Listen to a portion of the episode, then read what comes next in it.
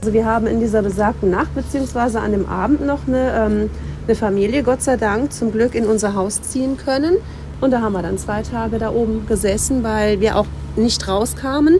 Alles das, was raufgeschwommen kam, ne, so verpackte Chips oder irgendwelche Tütchen, ähm, wo man genau wusste, da kann jetzt nichts irgendwie kontaminiert, verseucht sein, das haben wir dann genommen damit wenigstens die Kinder so ein bisschen was im Bauch hatten. Ne? Also das sah ganz ehrlich aus wie nach dem Krieg. Also nach so einer Nacht, wo man jetzt bebombt wurde, so ungefähr, so muss das ungefähr sich, so muss das ungefähr ausgesehen hat, wenn man morgens aus dem Bunker rausgekrabbelt ist. Das war wirklich alles zerstört. Es lag überall rum, hochgetürmt.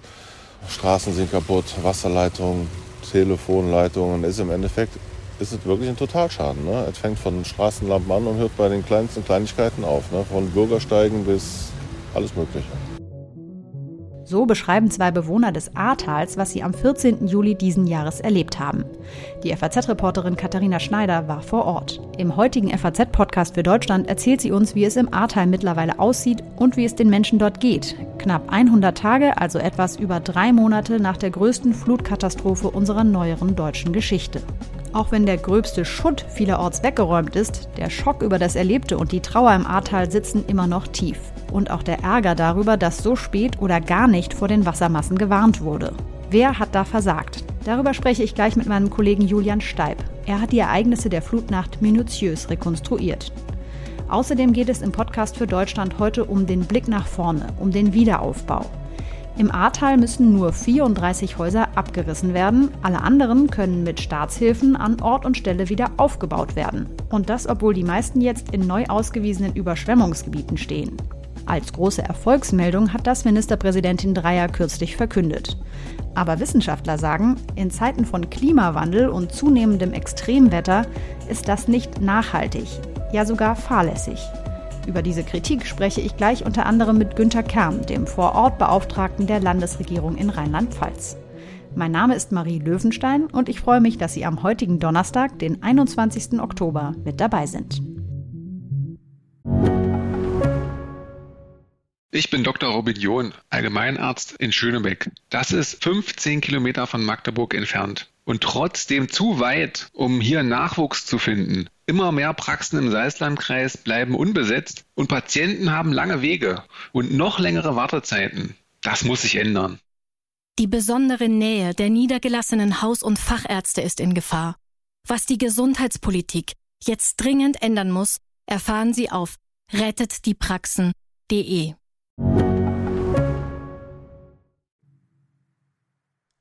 Zu Beginn der Folge will man natürlich wissen, wie sieht es im Ahrtal gerade aus und wie geht es den Menschen vor Ort. Dafür bin ich jetzt mit meiner Kollegin Katharina Schneider verbunden. Kathi, du bist gestern von Köln aus ins Ahrtal gefahren. Wie können wir uns das vorstellen? Wie sieht es jetzt da aus? Genau, ich bin erst nach Kreuzberg gefahren. Das ist ein kleiner Ortsteil der Gemeinde Altena. Ähm, tatsächlich war das auch erstmal eine Herausforderung, überhaupt dahin zu kommen, weil die Autobahnausfahrt eigentlich gesperrt ist und äh, nur für Helferinnen, Feuerwehr und Polizei ähm, geöffnet wird oder man da durchfahren kann. Dann bin ich dreimal an der Ausfahrt vorbeigefahren und habe ein paar Runden gedreht, bis ich überhaupt gemerkt habe, dass ich da eigentlich auch dann reinfahren kann, ja. Du bist nach Kreuzberg gefahren. Was ist das für ein Ort? Kreuzberg ist ein kleines Dorf direkt am Fluss mit ungefähr 600 Einwohnern. Da war es schon ziemlich aufgeräumt. Als ich angekommen bin, waren nicht sehr viele Leute vor Ort. Die meisten kommen dann, um an ihren Häusern oder im Ort selber zu arbeiten und eben das zu tun, was da jetzt gerade zu tun ist. Und ich habe mich dann mit dem Campingplatzbetreiber Christoph Zervas getroffen. Der war gerade bei Bauarbeiten im Ortskern und hat äh, Flusskies weggeschafft und ja, er hatte einen Campingplatz direkt an der A und ähm, daher hat er viel Erfahrung mit Hochwasser und das war auch das riesige Glück, weil so konnte er vorausschauend handeln und so eben auch viele Leben retten. Bei uns ist die Brücke am Campingplatz und ich muss eigentlich immer einen Tag vorher anfangen zu räumen. Dann, ja, wenn die Unterführung praktisch zuläuft mit Wasser, dann werden die Leute im Endeffekt gefangen. Und darum haben wir schon einen Tag vorher angefangen, die Leute wach zu machen, zu sagen, ihr müsst fahren. Daher hatte ich auch einen guten Vorsprung. Also bei uns ist keiner gestorben zum Glück. Es sind ein ganzer Teil Wohnwagen auch weggeschwommen, aber über 50 Stück konnten wir, konnten wir also vor äh, abretten. Aber dass es so schlimm wird, damit hat natürlich auch er nicht gerechnet. Er ist dann als letzter vom Platz gefahren, kam aber nicht mehr zu seinem Haus, wo seine Kinder und der Hund waren. Er hat sich dann in einen höher gelegenen Ortsteil retten können und musste von da zusehen, wie der Pegel immer weiter gestiegen ist. Ich hatte dann das Glück, dass ich am Anfang noch meine Kinder gerade telefonieren konnte. Und ab einem gewissen Pegelstand brach dann auch die Verbindung ab. Und ich konnte also oben von der Burg oder von der Höhe von der Burg sehen, Camping und mein Haus, weil ich natürlich auch Angst hatte, äh, dass es da auch weggespült wäre. Und meine Kinder waren im Endeffekt ganz allein zu Hause. Ich hatte jetzt nicht mehr die Chance, da hinzukommen. Und wie ist das dann weitergegangen? Ja, in seinem Haus äh, stand fünf Meter hoch das Wasser am Ende und die Kinder konnten sich dann aber Gott sei Dank ins oberste Stockwerk retten. Und ihnen ist dann auch zum Glück nichts passiert und ja, das kann man sich auch gar nicht äh, vorstellen, weil als ich im Ort war, habe ich dann am Haus auch gesehen, wie hoch an einem Haus, äh, wie hoch der Fluss beziehungsweise der ähm, Nebenfluss äh, gestanden haben muss und wenn man da jetzt steht, ist es natürlich im Nachhinein schwer vorstellbar, ja. Und hast du auch noch andere Leute aus Kreuzberg treffen können? Ich habe auch mit Michelle Asbach gesprochen. Sie hat vor der Flut in einem kleinen Mietshaus in Kreuzberg gewohnt, unweit von der A entfernt. Und sie hat mir erzählt, dass sie sich hinter dem Haus zusammen mit ihrem Vermieter und seiner Familie äh, auf eine Wiese am Hang geflüchtet hat und von dort aus eigentlich auch nur zusehen konnte. Ich habe sie gefragt, wie es dann am nächsten Tag für sie weiterging. Der Tag danach war total komisch. Ich habe mich morgens erstmal auf den Weg gemacht und meine Eltern gesucht, weil ich nicht wusste, was mit denen ist und habe versucht, mir einen Weg bis dahin durchzukämpfen, dass ich ein Lebenszeichen bekomme und man hat gemerkt, es herrscht gleichzeitig eine komische Totenstille, aber auf der anderen Seite sind auch alle in Aufruhr, weil jeder wissen wollte, was ist mit wem passiert und jeder war froh über denjenigen, der einem über die Füße gelaufen ist und noch gelebt hat. Und das war ganz, ganz surreal, weil viele Teile ja auch einfach noch voller Wasser waren, nicht erreichbar.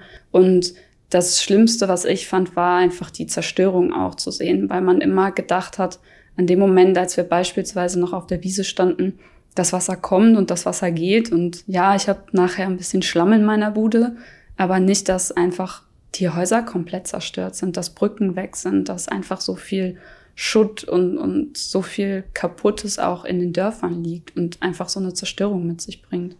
Jetzt haben wir viel gehört darüber, wie die Flutnacht und die unmittelbaren Tage danach verlaufen sind. Aber wie sieht es denn heute in dem Dorf aus? Also aktuell sieht es da eher aus wie in einer Geisterstadt. Man hört, wenn überhaupt, die Baufahrzeuge oder auch die vielen Bautrockner in den Gebäuden. Und auch der Campingplatzbetreiber hat mir gesagt, dass gerade keiner in seinen Häusern leben kann. Das meiste ist im Moment überhaupt nicht bewohnbar. Im Moment ist jetzt der Punkt, wo alles rausgestemmt worden ist. An dem sind wir jetzt eigentlich vorbei. Im Moment laufen eigentlich in jedem Haus Trocknungsgeräte. Äh, und das dauert natürlich jetzt auch. Das ist auch für die Leute jetzt so eine blöde Zeit, weil man kann jetzt eigentlich nicht viel machen, außer warten. Ne? Wie haben denn die Menschen, mit denen du gesprochen hast, die Hilfsmaßnahmen nach der Flut erlebt? Also von der Freiwilligenhilfe waren alle sehr überwältigt. Da wurden alle Gesprächspartner ähnlich emotional, auch jetzt drei Monate danach.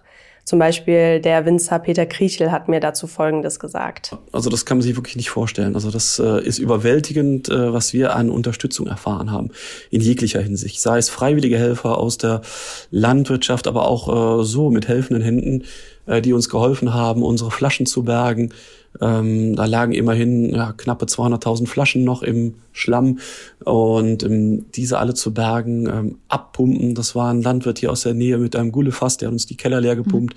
Mhm. Äh, das war schon enorm, was wir da an Unterstützung ähm, erhalten haben und ja, das ist wirklich äh, gelebte Solidarität, die wir erlebt haben hier und ähm, ja, äh, überwältigend. Man kann nicht häufig genug Danke dafür sagen. Die Weinbauern wurden ja auch insgesamt ziemlich hart getroffen, habe ich gelesen. Das ist ja auch ein wichtiger Wirtschaftszweig im Ahrtal, oder? Ja, genau. Von den 560 Hektar Anbaufläche im Tal wurden etwa 50 zerstört. Das heißt, die Weinreben wurden weggeschwemmt, teilweise mit dem Boden, auf dem sie standen. Auch die Weinkeller wurden geflutet. Allein bei der Familie Kriechel zum Beispiel sind so 40.000 Liter Wein verloren gegangen. Ja, also auch ein riesiger wirtschaftlicher Verlust einfach. Du hast jetzt gerade von der Hilfe durch Freiwillige erzählt, aber wie ist das denn mit den Maßnahmen und der Unterstützung durch die Politik? Wie nehmen das die Betroffenen wahr? Also der Campingplatz von Christoph Zervas liegt jetzt mitten im neu ausgewiesenen Hochwassergebiet. Der Hochwasserschutz, der bisher von der Politik angedacht ist, sei aber nicht genug, sagt er. Nee, da kommt nicht genug. Was ich mir einfach wünsche, ist, also mit diesen gestrichelten Linien wird eigentlich uns, Mietern, Hausbewohnern oder Besitzern eigentlich die Verantwortung übertragen. Wir sollen dann so bauen, dass es praktisch für den Hochwasserschutz reicht. Aber ich erwarte eigentlich auch, dass auch die Kommune, Wasserbehörden auch was dafür tut, dass der Pegel vielleicht erst gar nicht so hoch gekommen wäre. Auffangbecken oder, oder Auen, wo das Wasser sich dann praktisch oder wo es auslaufen kann, in, sowas in der Art. Ne? Also die Hausaufgaben müssen auf beiden Seiten gemacht werden. Das sieht auch Michelle Asbach, die junge Frau aus Kreuzberg, ähnlich. Für mich muss sich vieles ändern. Also wir brauchen einen klaren Hochwasserschutz für die A und vor allen Dingen auch für die Nebenflüsse. Es muss sich überlegt werden, wie fließen die Nebenflüsse in die A, wo können wir da Rückhaltebecken oder Auffangbecken bauen, dass auch beispielsweise Totholz etc. vorher schon aufgefangen wird.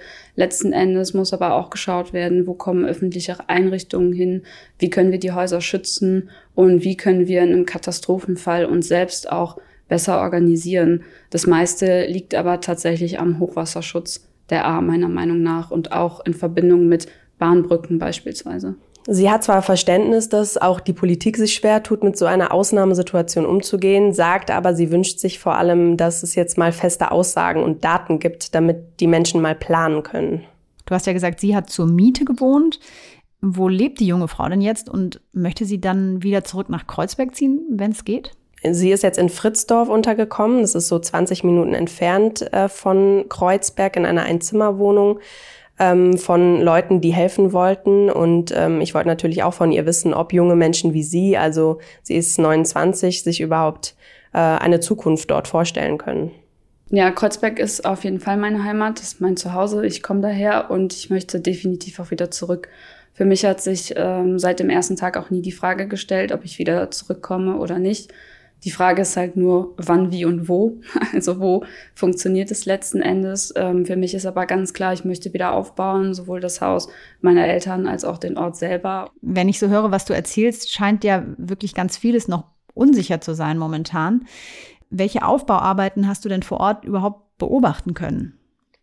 Also Christoph Zervas, der Campingplatzbesitzer zum Beispiel, der hat jetzt bei sich alles aufgeräumt, Kies und Treibgut weggebaggert, neues Gras für die Stellplätze eingesät und so weiter.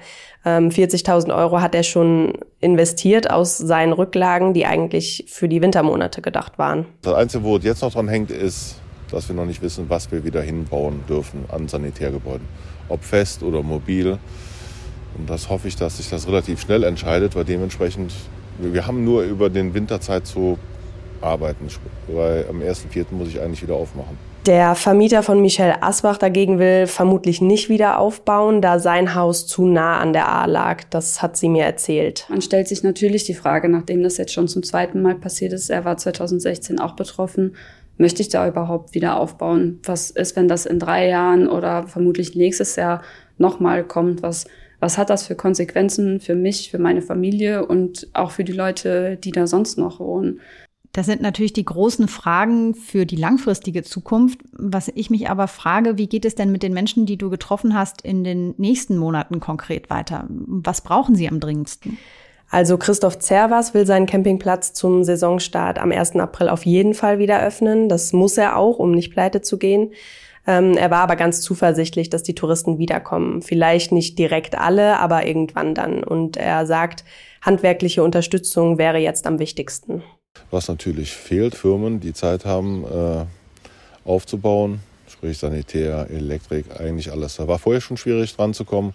Und wenn so ein ganzes Tal praktisch äh, diese Gewerke braucht, dann wird es natürlich noch schwieriger.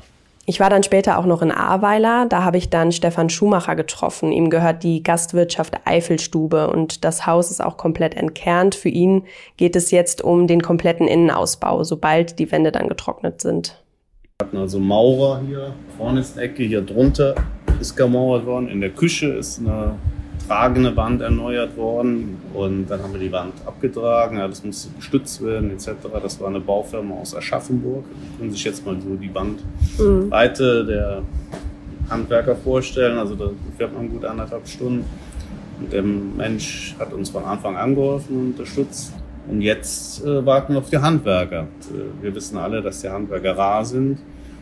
Ja, und was die Menschen weiterhin vor allem brauchen, hat mir Michelle Asbach gesagt. Zuversicht. Ich glaube, das ist vor allen Dingen etwas, was weiterhin noch von den ganz vielen Helfern und Leuten kommt, die sich privat engagieren und die einfach vor Ort sind und die für uns da sind. Und wir brauchen einen Winter, der schnell vor, vorübergeht, damit wir einfach im, im Frühjahr sind. Und wir brauchen Perspektiven. Vor dem Winter haben jetzt bestimmt viele Angst. Wie sind denn die Menschen, die dort wohnen, dafür jetzt ausgestattet? Ja, also vielen graut's natürlich jetzt vor der kalten Jahreszeit. Die Häuser haben ja alle keine Heizung. Christoph Zervas hat mir aber erzählt, dass viele Helfer Holzöfen gespendet haben. Ja, und wer kann, der wird die Wintermonate woanders verbringen und äh, natürlich noch nicht im Ahrtal. Kathi, vielen Dank, dass du deine vielen sehr spannenden Eindrücke mit uns geteilt hast. Sehr gerne.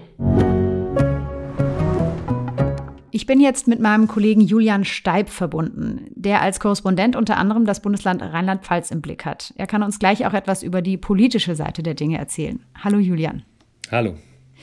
Julian, du hast in den vergangenen 100 Tagen seit der Flutkatastrophe ja fast nonstop über die betroffenen Landstriche und die Menschen dort berichtet. Sowas ist ja auch für einen Journalisten eine Ausnahmesituation. Gab es da für dich eine Begegnung oder einen Termin, der dich besonders bewegt hat? Ja, ich war in den vergangenen Wochen immer wieder im Ahrtal und angesichts der enormen Zerstörung dort und des enormen Leids, äh, was die Menschen da äh, erlebt haben, ähm, waren das Recherchen, die mich, die mich sehr beschäftigt haben, auch im mhm. Nachgang noch ähm, und die unter die Haut gehen. Und ich hatte, glaube ich, viele Begegnungen, die äh, auf eine Weise hängen geblieben sind und habe mit Menschen gesprochen, die engste Angehörige haben wegtreiben sehen, die die Nacht auf dem Dach ihres Hauses in Todesangst verbracht haben. Zuletzt traf ich ein älteres Paar, Anfang 70, die in, in, in der Verbandsgemeinde Altenahr leben, in einem kleinen Häuschen dort. Und da äh, ist das Wasser äh, unten in dem Erdgeschoss äh, durchgetrieben und hat Bäume durchgetrieben, vorne rein, hinten wieder raus. Wahnsinn. Und die saßen da im, im Dachgeschoss ihres Hauses und gegen das Dach schlugen immer wieder die Campingbusse und die saßen da, haben eine Nacht in Todesangst dort verbracht und müssen jetzt ihr, ihr komplettes Haus wieder aufbauen. Mhm. Du beschreibst in einem deiner Artikel ja auch eine Einwohnerversammlung in Altena, bei der du gewesen bist. Wie hast du denn die Stimmung der Menschen dort erlebt, jetzt knapp drei Monate nach der Flut? Die Stimmung bei der Einwohnerversammlung, die war in der Kirche in Altenahr selbst. Ähm, seitlich lagen noch die ganzen Spenden auf den Kirchenbänken. Also Sachspenden? Sachspenden, ja. Und die Stimmung war recht aggressiv, so habe ich es wahrgenommen gegenüber der, den Behördenvertretern. Immer wieder kamen kam Wortmeldungen nach dem Motto, ohne die Ehrenamtlichen wäre jetzt hier drei Monate nach der Flut gar nichts geschehen bisher. Mhm. Und so Zielrichtung auch Land und Bund versprechen zwar jetzt viel Geld, aber im Grunde ist völlig unklar eigentlich, ähm, wie der Wiederaufbau geschehen soll. Nochmal ein Wort zu den Ehrenamtlichen. Da kommen nach wie vor Leute dorthin täglich und helfen. Ja, es hat sich ein bisschen gewandelt. Also es kommen weiterhin viele, so ich glaube 400, 500 im Schnitt täglich. Ähm, mhm. Anfangs waren es ja mehrere tausend. Es sind jetzt weniger die kurzzeitig Engagierten, die dahin fahren, sondern viele sind geblieben haben ihren Job gekündigt, viele haben Urlaub genommen, um da helfen zu können. Ähm, manche sagen auch, sie wollen für immer bleiben. Und das ist wirklich beeindruckend, das Engagement vor Ort, wie, wie die sich engagieren wie sich auch das Tal, glaube ich, dadurch verändert hat. Da duzen sich plötzlich alle Ehrenamtliche mhm. und, und Anwohner sitzen da abends zusammen in den Zelten und das ist wirklich beeindruckend, immer noch zu sehen. Du hast jetzt gerade gesagt, dass die Stimmung bei dieser Einwohnerversammlung relativ aufgeheizt war. Aber es wurde doch viel, viel Geld versprochen für den Wiederaufbau. Reicht das den Menschen dort nicht? Ja, es ist sehr viel Geld. Es sind 15 Milliarden, die allein für das eine Tal jetzt im Grunde gegeben werden von Bund und Ländern. Und die Betroffenen erhalten ja auch sehr viel Geld. 80 Prozent, in Ausnahmefällen sogar 100 Prozent für den Wiederaufbau ihres Hauses nach heutigen Standards. Und für die Unternehmen gilt das Gleiche. Aber es ist eben unklar, was, was für ein Rahmen eigentlich künftig für das Leben dort vorherrschen wird. Was eben unklar ist, ist auch die Frage, gibt es Rückhaltebecken an den Zuläufen der Ahr, weil die Zuläufe standen auch hoch unter Wasser und von dort kam das viele Wasser runter. Was ist mit den Brücken?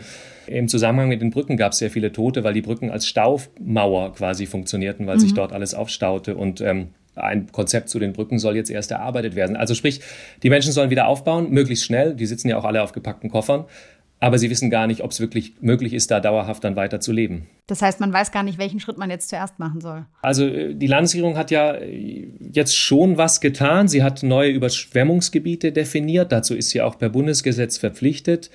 Und das Überschwemmungsgebiet entlang der A ist sehr viel größer, als es bisher war. Ähm, äh, es folgt fast komplett dem tatsächlichen Überflutungsgebiet jetzt von der Flut Mitte Juli. Aber die Folgen sind eben recht gering. Nur 34 Häuser dürfen gar nicht wieder aufgebaut werden und die allermeisten können aufgebaut werden ohne irgendwelche Hochwasseranpassungen. Also klar, die, die, die Politik hat den Druck, dass die Menschen da wieder reingehen können, natürlich, weil sonst entleert sich dieses Tal irgendwann. Aber zugleich müsste sie den Menschen natürlich Antworten liefern können, ob dort ein sichereres Leben als äh, zuletzt möglich ist. Und das ist es, was die Landesregierung überfordert, diese Gleichzeitigkeit der Katastrophe. Die Katastrophe ist so groß, dass man auf so vielen Ebenen Antworten geben müsste, was dieses kleine Land Rheinland-Pfalz aus meiner Sicht überfordert. Hm. Du hast in einem Kommentar für die FAZ vor ein paar Tagen geschrieben, dass eine Neuauflage der Katastrophe sich mit den bisher beschlossenen Maßnahmen zum Wiederaufbau wohl kaum verhindern lässt. Ja, der Eindruck drängt sich eben auf, weil eben der Wiederaufbau nun schnell geschehen soll, aber grundsätzliche Fragen aus meiner Sicht ungeklärt sind. Eigentlich notwendig wäre ja nun ein umfassendes Hochwasserschutzkonzept, aber das wird eben Zeit brauchen. Was hast du denn von Seiten der Wissenschaft gehört, was man jetzt berücksichtigen müsste, damit sich diese Katastrophe eben nicht wiederholen kann? Ja, die Wissenschaft hat eben eine sehr andere Perspektive natürlich als die Politik. Ich habe äh, Wissenschaftler gesprochen, die sagen, allein der Begriff des Wiederaufbaus sei ja schon fragwürdig, weil mhm. Wiederaufbau impliziert, äh, man baut es so wieder auf, wie es nun mal war. Eigentlich bräuchte es eine umfassend andere Herangehensweise. Man müsste eben anders bauen, man müsste aber auch Anpassungen in der Landwirtschaft vornehmen, in der Forstwirtschaft, damit das Wasser besser versickert und nicht mehr so schnell die Hänge runterschießt. Und sehr zentral aus Sicht der Wissenschaft, es müsste eben diese Rückhaltebecken geben, damit die Zuläufe, die es in, an der Ahr gibt, das sind kleine Bäche, die auch enorme äh, Mengen Wasser dann mit sich führten. Und damit eben diese kleinen Bäche aufgehalten werden, müsste es Rückhaltebecken geben, um nicht das Wasser nach unten alles zu lassen. Und ähm, zuletzt natürlich sagt die Wissenschaft, zentral bei all dem sind auch Warnungen. Es müsste deutlich bessere Warnsysteme geben, ähm, als es bisher der Fall war. Hm. Wenn man jetzt mal so in die Geschichte schaut, die letzte Flut im Ahrtal, die so schlimm war wie die jetzt im Juli, war, wenn ich das richtig gelesen habe, 1804. Also man könnte sich ja daraufhin denken, okay, laut Statistik gibt es jetzt ein paar Jahrhunderte lang Ruhe oder ein paar Jahrzehnte zumindest. Trügt dieser Eindruck? Die Wissenschaft sagt, diese Flut jetzt liegt im natürlichen Schwankungsbereich der A. Eben 1804 sei das Hochwasser sehr ähnlich gewesen. Damals hat es auch viele Tote, sehr viel Zerstörung gegeben. Die A war damals deutlich weniger besiedelt. Äh, auch die Pegelstände waren anders aufgrund der geringeren Besiedlung. Die Pegelstände lassen sich deswegen auch nicht wirklich vergleichen, aber die Wasserabflussmenge war wohl ähnlich. Und mhm. Deswegen aus Sicht der Wissenschaft kann sich so eine Flut wiederholen, statistisch alle 200 Jahre. Aber äh, das muss nicht heißen, dass es jetzt 200 Jahre Pause gibt, denn es kann auch sein nächstes Jahr wieder und dann jahrhundertelang äh, erstmal keine Flut. Und zudem ist natürlich fraglich, ob der Klimawandel sich an die Statistiken hält. Es ist anzunehmen, dass derartige äh, Ereignisse, also erst diese Starkregenereignisse, die dann solche Fluten nach sich ziehen, zunehmen könnten, auch, auch in anderen Gebieten. Das heißt, im Ahrtal gab es diese Fluten schon immer und jetzt kommt auch noch der Klimawandel dazu, der sie vielleicht sogar noch häufiger machen könnte. Die Politik verspricht den Menschen ja jetzt, oder Ministerpräsidentin Dreier hat das ja den Menschen im Grunde versprochen, dass die meisten wieder aufbauen können. Jetzt stellt sich mir schon die Frage, ist das erstens den Menschen vor Ort gegenüber fair und ist das aber eigentlich auch den Steuerzahlern gegenüber fair, die das Geld dafür bereitstellen, wenn das immer wieder passieren kann? Ob das fair ist, denen jetzt 15 Milliarden allein in diesem Tal zu geben für den Wiederaufbau, will ich nicht bewerten. Die haben Furchtbares durchlitten. Das ist sicherlich richtig, dass da viel Geld jetzt reinfließt für den Wiederaufbau. Aber die Frage ist schon, wenn, wenn es nun ein, ein Starkregenereignis ein paar Kilometer weiter östlich mhm. geben wird, demnächst vielleicht im Westerwald, dann kann die Politik wahrscheinlich nicht wieder 15 Milliarden für ein Tal allein bereitstellen. Also man muss, glaube ich, aus diesem Ereignis auch grundsätzlich lernen und äh, die Politik muss den Menschen deutlich machen, dass der Klimawandel derartige Ereignisse häufiger werden lassen kann und dass ein Leben am Fluss ein zunehmendes Risiko birgt. Und sie muss vor allem für funktionierende Warnungen sorgen. Stichwort Risiko, da kommen ja dann Versicherungen ins Spiel. Wären die nicht eine Lösung, dass Menschen sich selber absichern, wenn sie dort am Fluss wohnen, anstatt dass die Politik hinterher für die Schäden aufkommt? Ja, das ist ein, im Tal ein etwas schwieriges Thema. Da gab es natürlich Leute, die hatten eine Versicherung, auch für das Haus, und die greift nun auch. Andere hatten keine und bekommen nun trotzdem eine Entschädigung. Da ist natürlich fraglich, welchen Anreiz haben die Menschen dann überhaupt noch, sich künftig zu versichern, wenn eh alle entschädigt werden. Zudem ist natürlich jetzt künftig die Frage, wenn nun das komplette Tal mehr oder weniger Überschwemmungsgebiet ist, wird überhaupt noch eine Versicherung die Menschen dort versichern oder lösen nicht auf Dauer die Versicherungen das Problem äh, des Risikos, indem sozusagen dann irgendwann niemand mehr dorthin zieht, wo es keine Versicherung geben wird? Vielleicht stiehlt sich damit die Politik auch ein Stück weit aus der Verantwortung, dass sie eben sagt, hier ist es jetzt alles Überschwemmungsgebiet, baut bitte wieder auf, aber ups, vielleicht könnt ihr euch gar nicht versichern. Einen super wichtigen Punkt, den du ja gerade auch schon kurz erwähnt hattest, sind die Warnsysteme. Du hast da mit meinem Kollegen Timo Stepper, der ja auch äh, hier im Podcast bekannt ist, zuletzt sehr viel und aufwendig recherchiert und versucht, die Ereignisse vom 14. Juli nachzuvollziehen, um rauszukriegen, was dort an fahrlässigem Versagen möglicherweise stattgefunden hat. Welche Bilanz würdest du ziehen? Was kann man gesichert sagen? Wo wurde da geschludert? Ja, das ist eine große Frage. Da ermittelt auch die Staatsanwaltschaft zurzeit. Ähm es gab quasi keine Warnung. Es gab mal in einem Örtchen eine Sirene. Ja. Der Landkreis veranlasste erst um kurz nach 11 Uhr die Evakuierung. Da war es schon viel zu spät. Also da stand das Wasser schon viel zu hoch. Und für den Katastrophenschutz ist der Landkreis und damit auch der Landrat äh, zuständig. Der hat vermutlich versagt in der Nacht, ganz schlicht und einfach. Und der wird sich mhm. auch strafrechtlich dafür verantworten müssen. Gegen den wird ja auch ermittelt und gegen seinen Stellvertreter in der Nacht. Aber auch die, die Rolle der Landespolitik, der Landesregierung wirft auch Fragen auf, denn die Landesregierung hatte mit dem Landesamt für Umwelt am Tag der Flut sehr konkrete Warnungen für die Pegelstände. Mhm. Sprich, die wussten Bescheid, die warnten aber nicht. Nun ist die Frage, müssen die warnen? Der Landesinnenminister, Herr Levens, war in der Flutnacht ja auch vor Ort am Abend, traf den Landrat, war im Katastrophenzentrum. Aber die Frage ist eben, war er gebrieft? Warum warnte er dann dort vor Ort nicht? Er sagte nur, er hatte den Eindruck, ähm, die Lage sei im Griff gewesen dort und es sei dann wieder gefahren. Also da wird, da wird noch viel aufzuklären sein. Ich stelle mir auch vor, dass es von den Anwohnern da im Ahrtal, die äh, Angehörige verloren haben, die eine ganze Nacht lang Todesängste ausstehen mussten, dass da auch viel Druck kommt, das aufzuklären und zwar schnell. Ja, den Druck gibt es. Anfangs relativ wenig. Anfangs war im Tal auch, so wie von Seiten der Landesregierung immer noch, sehr viel davon die Rede, dass das ja ein Tsunami gewesen wäre, den niemand vorhersehen könnte. Nachdem dann aber ähm, rauskam, dass die Landesregierung doch die konkreten Pegelstände, also die prognostizierten Pegelstände besessen hatte und äh, man doch deutlich besser hätte warnen können, wuchs die Wut. Und jetzt gibt es sehr klare Forderungen, die da von Seiten der Bevölkerung gestellt mhm. werden, nach dem Motto, jetzt klärt erstmal auf, was da los war. Vielleicht noch abschließend gefragt, ich spreche gleich mit dem Vorortbeauftragten der Landesregierung, Günter Kern. Was würdest du sagen, wie kann man seine Rolle einschätzen? Ja, der Herr Kern, der funktioniert gewissermaßen als Bindeglied zwischen der Landesregierung und quasi den, den, den Betroffenen und den Kommunen vor Ort. Das ist, glaube ich, keine ganz einfache Rolle, weil er natürlich all den Unmut auffangen muss, der zurzeit vorherrscht dort, aber relativ wenig machen kann. Er verspricht sehr viel Aufklärung. Er ist auch bei den Anwohnerversammlungen dabei. Bei kritischen Wortmeldungen oder Nachfragen sagt er dann jedes Mal, ähm, ja, da kümmere er sich drum, ähm, er melde sich ähm, und man denkt dann schon, oh, da hat er aber viel zu tun. Also das ist, glaube ich, keine ganz leichte Rolle, die er da hat. Dann bin ich mal gespannt, was er mir gleich im Interview erzählt. Allen Hörern empfehle ich sehr, die Artikel von Julian der letzten Wochen nachzulesen, ganz besonders die Rekonstruktion der Ereignisse der Flutnacht. Da wird es einem zwar teilweise ganz anders, aber es wird einem auch klar, wie viel da schiefgelaufen ist in der Nacht vom 14. Juli.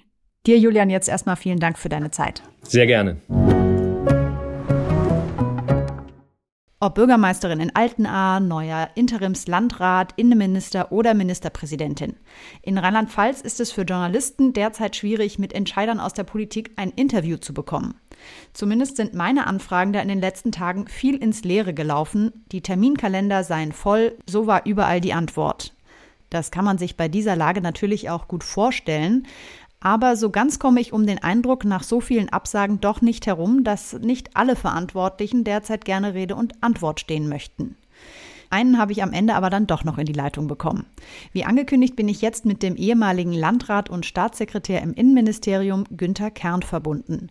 Er fungiert als sogenannter Vorortbeauftragter der Landesregierung in den Flutgebieten. Guten Tag, Herr Kern. Guten Tag, Frau Löwenstein. Sie sollen Auge, Ohr und starke Schulter für die Betroffenen vor Ort sein, hat Ministerpräsidentin Dreyer gesagt. Dafür wurden Sie nach der Flutkatastrophe vom rheinland-pfälzischen Ministerrat sogar aus der Pensionierung zurückgeholt. Vielleicht zu Beginn ein kleiner persönlicher Einblick. Wie sehr haben Sie damals gezögert, nach dem eigentlichen Ende Ihrer Laufbahn jetzt nochmal so eine Mammutaufgabe anzunehmen? Ich habe mir schon Gedanken darüber gemacht, äh, was mich da erwartet und habe dann letztendlich auch mit meiner Frau darüber geredet, was und wie ich es tun soll. Und wir kamen dann schnell zu dem Ergebnis, wenn man um Hilfe gebeten wird, soll man auch Hilfe geben. Und das Land hat mir viel, gegeben und ich kann dem Land auch einiges dadurch zurückgeben. Wir haben es gerade von meinem Kollegen gehört, nur 34 Häuser im Ahrtal sollen nicht wieder aufgebaut werden an Ort und Stelle. Dabei umfassen ja die neu ausgewiesenen Überschwemmungsgebiete ein viel größeres Areal. Das heißt, alle Häuser, die dort stehen, wären von einer neuen Flut ja wieder genauso gefährdet wie zuletzt im Juli. Wie geht das für Sie zusammen? Wir haben ja zunächst einmal äh, mehrere Arten von Überschwemmungsgebieten ausgewiesen. Das eine ist äh, das besonders gefährdete Gebiet, der sogenannte gelbe Bereich. In diesem Bereich liegen die 34 Häuser. In den anderen Bereichen, dem sogenannten blauen Gebiet, wird es dennoch Einzelfallüberprüfungen geben, ob es möglicherweise auch dort weitere Gebäude geben wird, die nicht mehr wieder aufgebaut werden dürfen. Das ist eine Einzelfallprüfung.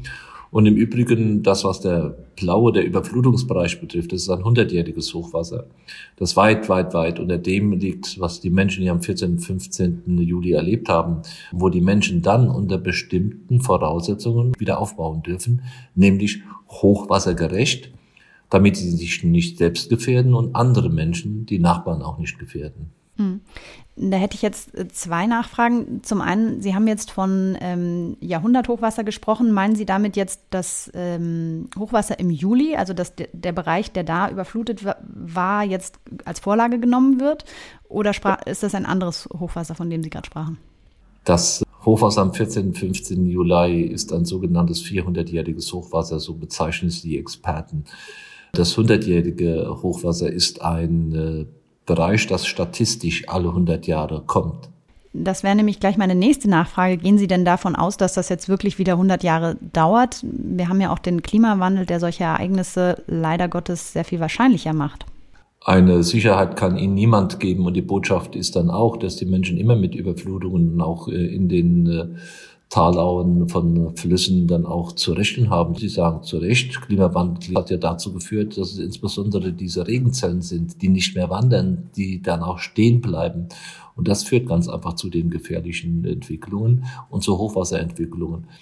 Sie haben vorhin gesagt, es soll dort, wo aufgebaut werden darf, hochwassergerecht wieder aufgebaut werden. Wie kann ich mir das vorstellen? Sind das dann Häuser auf Stelzen oder sind die besonders gut gegen Wasser imprägniert? Was, was genau bedeutet das? In Bereichen äh, am, am Rhein zu sehen, wo die Häuser auf äh, Stelzen praktisch gebaut sind, wo das unter, dieses Untergeschoss als Garage dann auch genutzt wird.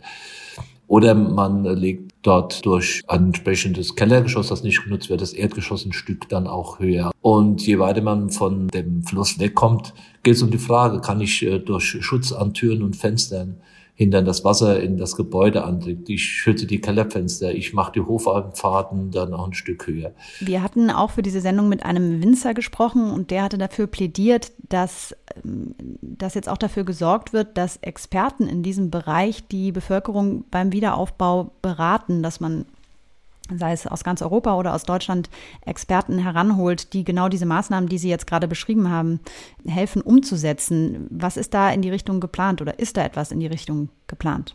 Die Architektenkammer hat mittlerweile die zahlreiche Architekten in dieser Thematik dann auch angeschult, was also Baugenehmigungsauflagen sein wird. Wo man sich natürlich Experten äh, dann auch weiterhin bedient, und darüber hinaus bedingt wird die Frage sein, welchen Hochwasserschutz, welche Hochwasservorsorge ist in diesem Ahrtal möglich. Und wir reden ja nicht nur unmittelbar über das Tal, wir reden über die äh, Seitentäler, wir reden über Bäche, die dort auch unwahrscheinliche Flutwellen gebracht haben. Wir reden über die Frage, wie gestalte ich die Flächenentwicklung, die Flächennutzung auf den Höhen, wie betreibe ich Forstwirtschaft. Ein umfassendes Programm, das ist wichtig, um diese Linie danach festzulegen, mit wem man äh, und unter welcher Unterstützung man ein Hochwasservorsorge und Hochwasserschutzkonzept an der Adern erstellen wird. Mein Kollege Julian Steib, mit dem ich vorab gesprochen habe, hat auch ähm, Wissenschaftler zitiert, die sagen, dass, ja, vorsichtig formuliert, der Wiederaufbau in diesem Hochwassergebiet wenig nachhaltig ist. Warum hört die Landesregierung da nicht auf die Wissenschaft? Präzisieren Sie mir bitte mal das Wort, was mit Nachhaltigkeit gemeint ist. Nachhaltig im Sinne von, dass das nicht wieder weggeschwemmt werden kann mit der nächsten Flut.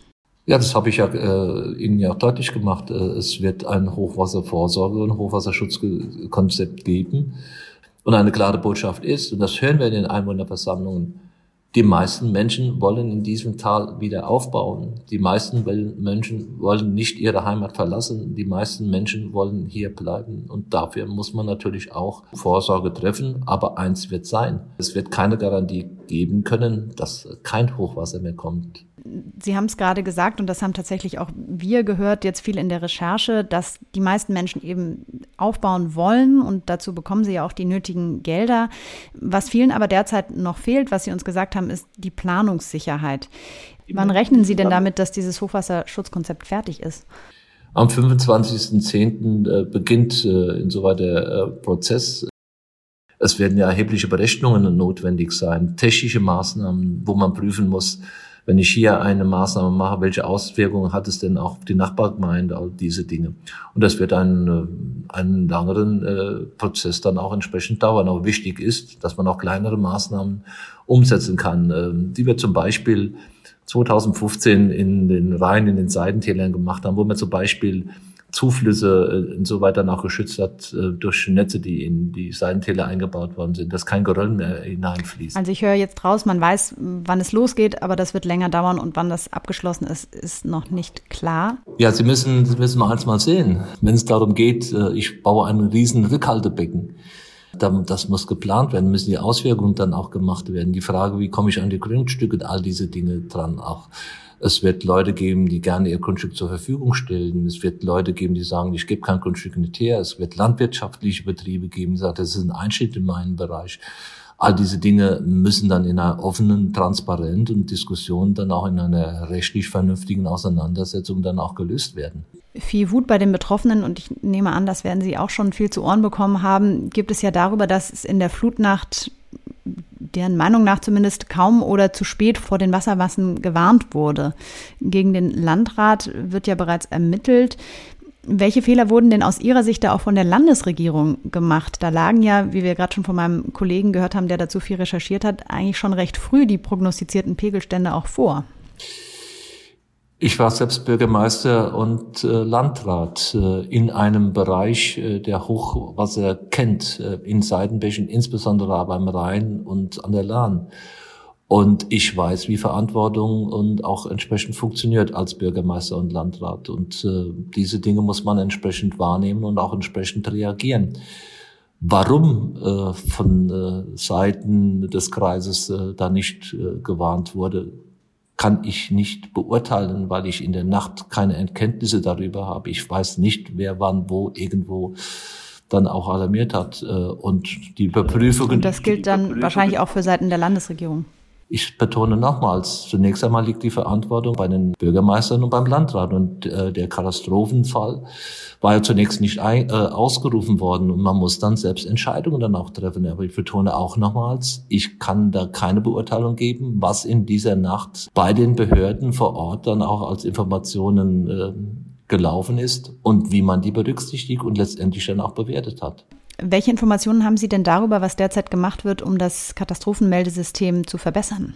Man muss sich über äh, entsprechende Meldesysteme dann auch äh, neue Gedanken machen, also Vorwarnsysteme, natürlich wieder zurück zu den Sirenen, die heute die Möglichkeit noch geben, mit Lautsprecherdurchsagen zu warnen. Es wird die Frage sein, und das muss auch die Überlegung sein, dass wir insbesondere auch den Seitenbächen, ich denke zum Beispiel an den Trierer, äh, Trierbach oder an den Saarbach, dass man dort Messeinrichtungen dann auch einrichtet, die ganz einfach auch Durchschussmengen äh, von Wasser an äh, die Einsatzzentrale dann auch äh, entsprechend liefern und dann natürlich auch äh, entsprechend einen Katastrophenfall dann auch oder eine Vorwarnung ausruft. Sie sind ja viel vor Ort unterwegs und hören sich die Sorgen der Menschen an. Was würden Sie sagen von ziviler Seite, also Mensch-zu-Mensch-Hilfe, könnte jetzt noch getan werden?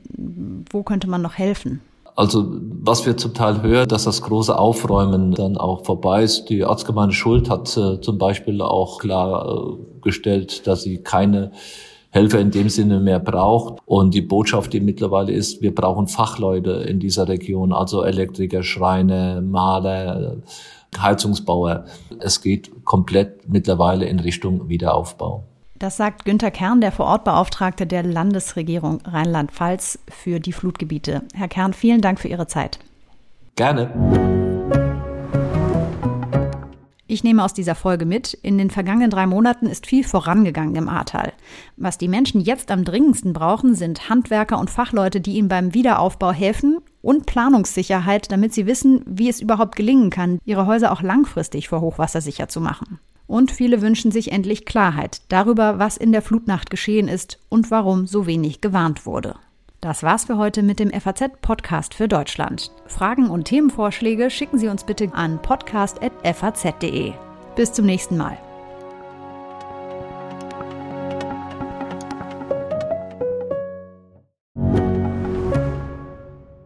Ich bin Dr. Robin John, Allgemeinarzt in Schönebeck. Das ist 15 Kilometer von Magdeburg entfernt und trotzdem zu weit, um hier Nachwuchs zu finden. Immer mehr Praxen im Salzlandkreis bleiben unbesetzt und Patienten haben lange Wege und noch längere Wartezeiten.